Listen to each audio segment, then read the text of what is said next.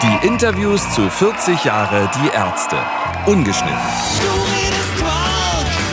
Die letzte Zugabe.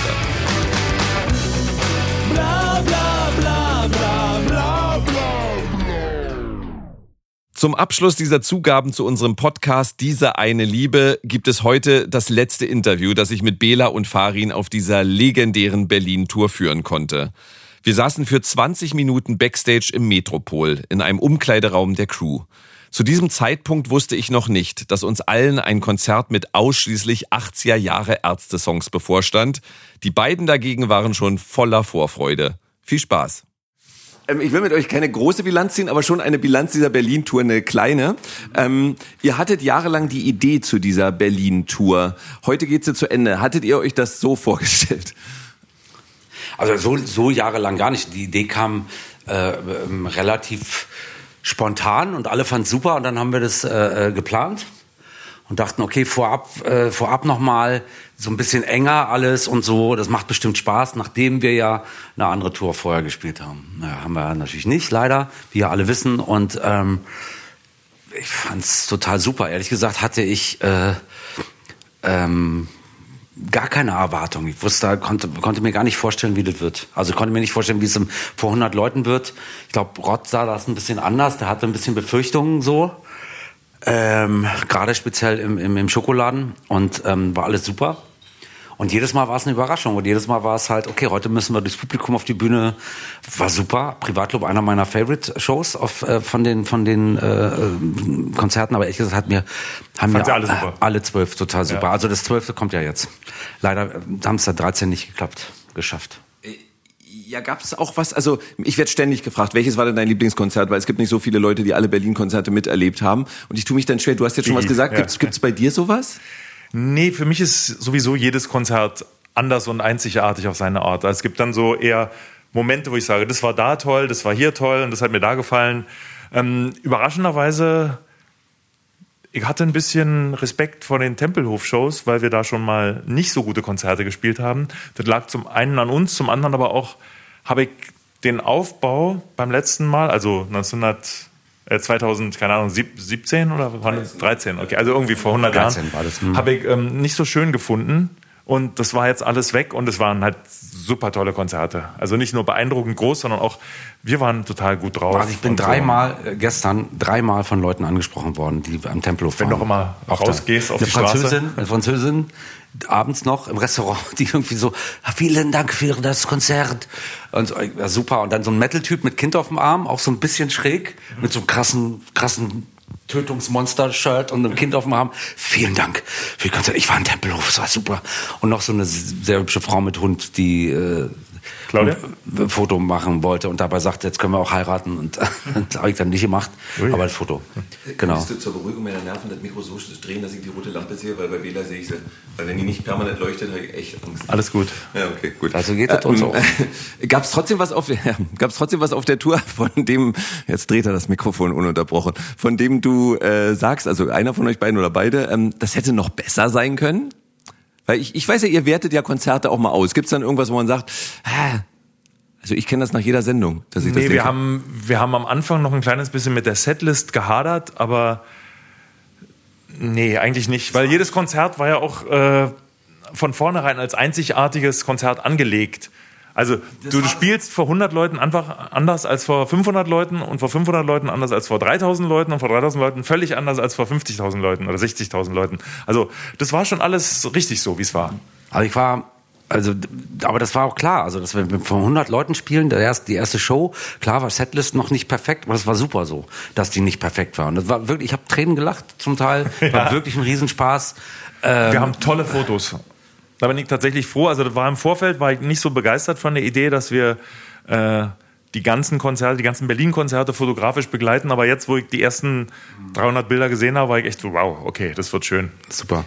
Und ähm, es war, wisst ihr nicht, es gab dann Sachen, wir haben ver verpasst, in, äh, durch Zufall mitgekriegt, dass ein sehr großer Fan von uns, der so ein, der so ein Musik äh, äh, YouTube-Kanal hat und wo aber die Ärzte extrem häufig vorkommen, dass der irgendwie, der hat sich selber gefilmt, wie er versucht hat, Ticket zu kriegen. Und der hat fürs SO36-Ticket und da hat Jan angerufen und gesagt, den holen wir uns da raus aus dem Publikum. Das habe ich aber blöderweise komplett vergessen, als wir im SO gespielt wir, wir haben. Wir wollten ihn eigentlich äh, einladen. Ja, wir also, wollten ihn eigentlich auf die Bühne holen und ja, so. Ja. Keine Ahnung, irgendwas machen, dass wir das halt, als, äh, und das haben wir vergessen. Zu wissen, Zum Glück war er ja. aber Herr Wuhlheider auch. Und zwar stand er dann irgendwie so bei der Wall of Death plötzlich, in, nee, in Spandau war das, stand er in der Mitte, so. Und dann habe ich gesagt, Alter, da, Alter, da ist er. Du warst doch im Esso, da habe ich vergessen, was zu sagen.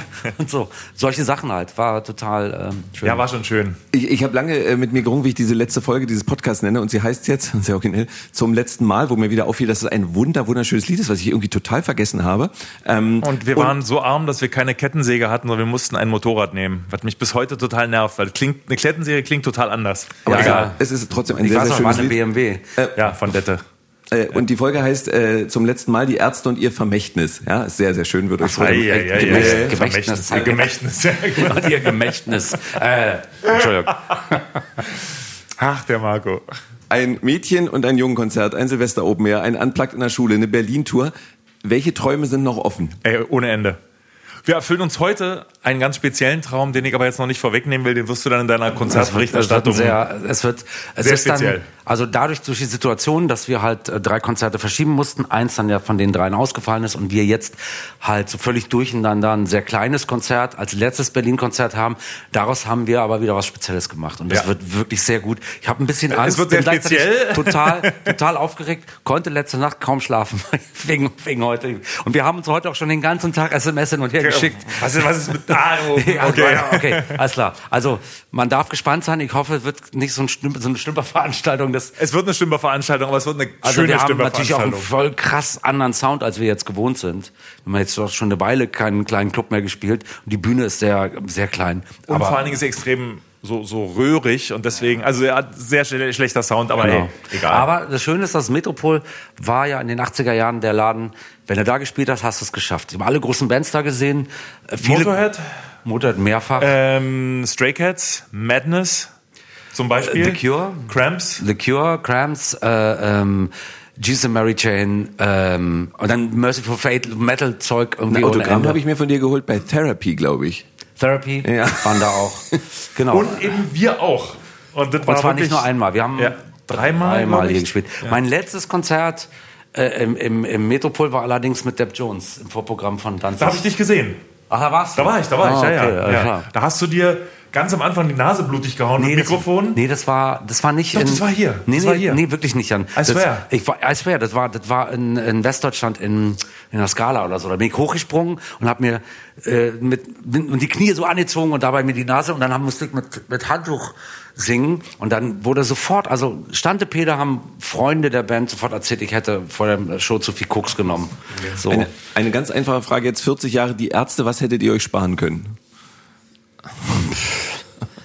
Nee, man wächst ja auch an den ganzen Scheißsachen, die man macht. Also, wir hätten uns, okay, wir hätten uns sparen können, das muss, das muss ich einfach immer wieder sagen, wir hätten unsere Verlagsrechte nicht verkaufen dürfen. Das war einfach kompletter Irrsinn. Aber ansonsten, also verschenken hätte man eher. Kraftige Resignation, mein Freund. Ja, ich hab, genau. Ich Aber habe ansonsten- ich hab meinen Frieden nee. damit relativ schnell machen müssen. Nein, ich nicht. Und wenn der da in seiner Limousine an mir vorbeifährt. Ja, hat richtig gemacht. Klar, aber, ich gönn's äh, ihm auch. Aber, nee, ansonsten. Also es gab, es gab eine Sache, die hätten wir uns echt sparen können. Und das haben wir tatsächlich auch ein bisschen aus Geld, weil wir viel Geld geboten bekommen haben. Wir haben nach der Auflösung der Ärzte als Jan und Dirk Ei, ei, ei, ei, nochmal okay, für den. Werner-Film Das hätten einen Song aufgenommen. können. Sehr lustlos. Ja. Sehr, das Lustige daran ist, dass Jan, ich bin ja nur der Comic-Fan in der Band oder der mit der größten Comic-Sammlung. Jan hat auch welche, aber einen ganz anderen Style. Und er hat äh, ich hatte Werner damals dass tatsächlich er aber gelesen. Werner kannte. Also er Ja. hat die ganzen, er kannte das überhaupt nicht. Also ich kannte das nur vom Wegsehen und dann er hat die ganzen Infos äh, äh, dazu Ananas und diese ganzen Gags. Aber das hat einfach, wir haben so lustlos dieses Lied und das, Ja, das war ist nicht zu Recht auch irgendwo in den Abspann dann gewandert. Ja. Ähm, Und haben wir- taucht jetzt das in dem Podcast wieder können. auf, nachdem ihr es erzählt habt. Dann- laufen. Dann werde ich mal raus. Ja, Nein, ist ja schon gedacht. Nee, der ist Nee. wirklich, der ist, also, wir haben ja viel Schrott aufgenommen, Hm. aber der ist wenigstens lustig, der ist wirklich doof. Okay. Ähm, wir haben es in der letzten Folge ja schon angesprochen, also ehrlich gesagt hat es Campino ja angesprochen. Wie geht's weiter? Gibt es in den kommenden Jahren noch neue Songs, neue Touren, neue Projekte? Das weiß keiner. Das weiß keiner. So weit, wir haben so wirklich, planen wir nicht in die Zukunft. nee, wir haben so viele äh, äh, Songs geschrieben, äh, jetzt für diese beiden Alben, plus dass wir ja noch so ein, so ein, so ein 10-Inch-Album gemacht haben mit zwar nur Coverversionen, wo wir aber auch viel Liebe Von uns reingesteckt selbst haben. Coverversionen, Und uns ja. selbst gecovert haben, genau. Und dann ähm, insofern müssen wir mal durchatmen und mal gucken. Wissen wir jetzt noch nicht. Aber ich denke So. auch, dass wir, wenn wir nochmal spielen, dass wir doch ein bisschen mehr von Dunkel und Hell spielen, weil die Leute das dann auch etwas besser kennen. Das ist ja nicht mehr so wie früher, dass sie die Alben sofort äh, auswendig lernen. Das dauert jetzt halt ein bisschen länger, aber Also wir haben tatsächlich auf der ganzen Tour, ja auch auf den großen Konzerten, immer wieder Songs ausgetauscht. Mal mehr, mal weniger. Äh, gab schon so ein Gerüst und so. Äh, es gab zwei verschiedene Setlisten, definitiv. Also immer äh, war, ähm, um mal im 80er-Jahre-Jargon der Ärzte zu bleiben, Polen offen mehr bei, den, bei der Berlin-Tour. Und, äh, und, und bei der, bei der großen Tour äh, wurden immer, blieb die Setlist relativ gleich und dann wurden also, Sachen also ein Gerüst blieb ausgetauscht. gleich, aber wir haben ziemlich viele Songs Genau. ausgetauscht Und bei, und bei, bei der, bei der Clubtour waren wir ein bisschen radikaler, weil er sagt, ey Leute, wenn, für 20 Euro müsst ihr jetzt halt nehmen, was, was kommt. Und, und, und heute wird es ganz extrem. also wir sind, sagen wir mal so, vielleicht ist das, das sogar die, die Realität, äh, korrigiere mich, wenn ich falsch liege. Ähm, Bela, du kannst bei der nicht falsch Berlin, liegen. Bei der Berlin-Tour haben wir viel mehr darauf geachtet, was uns Spaß macht. Ja. Bei der, während das ein, ein bisschen eine, eine Mischung ist bei den großen Gigs, wir achten immer darauf, was uns Spaß macht, dann haben die Leute auch Spaß. Ja, aber, wir haben auch schon Crowdpleaser reingenommen. Wir machen das natürlich logischerweise. Heute, ob das heute ein Crowdpleaser wird, wir wissen es nicht. Und das ist so großartig. Das ist so großartig. also ich sag mal so, wenn, nee, ich sag mal lieber nichts. Ah, ich freue mich so. Bela, du bist der, der auf äh, Konzerten körperlich am meisten schuften muss. Dazu zwei Fragen. Erstens, ist das gerecht? Das ist, ein, das ist tatsächlich so. Ich habe mal, ähm, Jan ist ganz am Anfang, haben wir die, als wir die Band gegründet haben, so ein bisschen was gespielt hatten und so, ist Jan für drei Monate nach England gegangen. Was für mich bra- brach eine Welt zusammen, weil wir wollten noch gerade durchstarten. War im, im, im Rückblickend ganz gut, weil in den drei Monaten haben die Toten Hosen sich total angestrengt. Die haben sich ja zur selben Zeit gegründet und wir waren halt erstmal noch ein bisschen so, ja, also er war in England und ich war halt in, in Berlin. Und da habe ich eine andere Band, eine zweite Band gemacht mit Michael Klaus von, äh, vom KfC in Düsseldorf. Und da musste ich ein Schlagzeug hinschaffen. Und dann irgendwann haben wir da immer Übungsräume gehabt, wo gerade Freunde sagten, ihr dürft da heute proben. Und dann musste ich mal ein Schlagzeug rein, reinschleppen. Und dann sagte Michael Klaus, sagte ich irgendwie, kannst du mir mal helfen? Und der guckt mich an sagt so, nee, bin, deshalb bin ich ja nicht äh, Gitarrist geworden, um dir jetzt zu helfen. Und es war schon sehr ernüchternd. Kurz bevor es mit uns abging. Irgendwie. Also äh, der Schlagzeuger ist immer da. Der muss immer das meiste schleppen, meisten aufbauen und ist nach dem Gig, wenn du, äh, wenn du siehst, ich arbeite auch oft mit jungen Bands irgendwie mal zusammen mit, äh, ähm, in, in Hamburg und so für irgendwie Gigs und so. Und dann sehe ich immer den Schlagzeuger alleine auf der Bühne noch am Abbauen. Das ist auch der, der dann am besten die Roadies kennt. Wobei das bei uns jetzt nicht so ist, aber Aber findest du das gerecht? Ja, total. Und dann die zweite Frage dazu. Ähm, Ich muss noch eins sagen dazu. Es ist ein bisschen meine Aufgabe. Ich stehe ein ganz klein bisschen hinter den beiden. Und es ist, ich sehe als meine Das Aufgabe. merkt aber keiner. ich sehe an meiner Aufgabe halt auch, äh, also Energie reinzugeben, ne, in, in, äh, zu den beiden. Also quasi, äh, so, gerade wenn man merkt, da ist ein bisschen was, äh, bisschen im Argen bei Rott oder bei, bei Jan. Und Jan merkt das natürlich, Jan weiß genau bei mir, was er machen muss, damit es ein bisschen, äh, wenn da mal irgendwas äh, schief liegt. Aber so im Großen und Ganzen ist meine Aufgabe auch, nicht nur spielen zu den Songs, sondern halt Also auch, auch anschieben. Kraft geben den, den beiden. Und die zweite Frage zu dem Thema an dich, wie groß ist die Gefahr, dass du zuerst an die körperlichen Grenzen stößt im Vergleich zu den beiden Rumstehern? Ich spreche jetzt von Alter. Wiss ich nicht tatsächlich. Also ich habe ja dann äh, Er ist sehr fit. ich mach, ich laufe viel. Ich habe noch so an, an zwei andere Sportsachen, die ich, die ich öfter mache und läuft gut und so. Sauferei läuft nicht mehr so gut. Klappt nicht mehr so. Aber du musst äh, körperlich nicht so wahnsinnig viel, viel machen. Der oder Eindruck doch? entsteht, ich weiß, aber frag mal einen Sänger. Singen und man muss dazu sagen, dass seine Gitarren, manchmal hänge ich mir eine von seinen Gitarren um, um äh, ein Solo zu spielen. Bei, einmal bei äh, Anneliese Schmidt, jetzt Ja. zweimal, glaube ich, Ja, auf der ja. Tour. Ähm, die sind so schwer. Die sind so schwer. Ich habe ja auch eine, eine Gitarrensammlung, gar nicht so klein, ich glaube die größte sogar der Band. Ja. Und äh, und da kommt keine meiner Gitarren kommt daran von an, an Gewicht, was seine Gitarren wiegen. So Aber warum das so ist, weiß ich nicht. Der aber Haupt, das Hauptding ist tatsächlich, ich singe ja im Prinzip das Konzert durch. Nicht immer Liedgesang, also ich singe auch Chöre, wenn ich nicht Lied singe und das ist Arbeit. Hm. Und das ist auch der Grund, warum ich überhaupt keine Bühnenshow mache, weil ich muss ja immer singen. Also ich müsste dann so ein Kopfmikro haben, da ich aber möchte, dass meine Stimme gut Kopfmikro, klingt. gute Idee. Und dann würde ich auch. Also, nee, nee. Das ist, also, also du brauchst Kondition. Ich brauche Kondition, ich brauche vor allen Dingen äh, Lungen. Äh, ein Diaphragma, also hier ein Zwerchfell, was wirklich, was wirklich drückt. So. Darum auch die Witze. Die Witze sind ja nicht, um die Leute zu unterhalten, sondern, sondern um mit Zwerchfell. Mit sein, das ist dann Ach, das werden jetzt dann Jahr für Jahr mehr, ja? Das, genau. ist, das ist eine wichtige Technik bei unseren Konzerten. genau.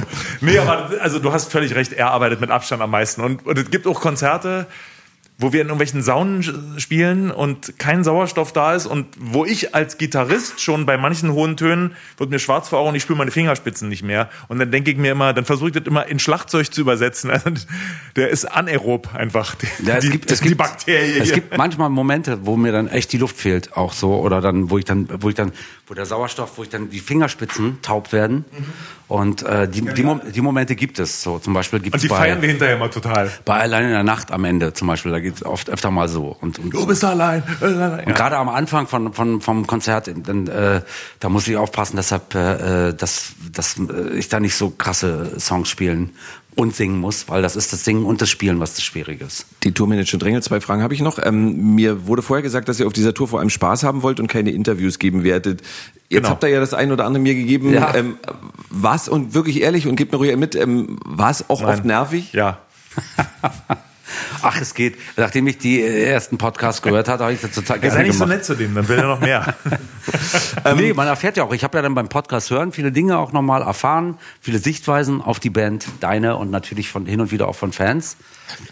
Ähm, und das ist die letzte Frage. Ich weiß, dass ihr keine Freunde von einer 40-Jahres-Bilanz seid. Die will ich auch gar nicht mit euch ziehen. Aber, aber dennoch, ihr, ihr, ihr, habt Einfluss auf Sprache und vieles mehr genommen. Also unrockbar ist ein fester Begriff geworden. Mir wird oft entgegengeschleudert, wie du wieder aussiehst. Ähm, ich habe fest in meinem Sprach- oder in meinem Wortschatz, es könnte mir nichts egaler sein. Auch durch diesen Song äh, Schrei nach Liebe ist ja wirklich ein fester Bestandteil oder deutscher Musik. Beim, beim Anmachen in der Kneipe. Ja, genau. ganz genau. Na. Ist, also ist schon, schon auch ein fester Bestandteil deutscher Musikgeschichte.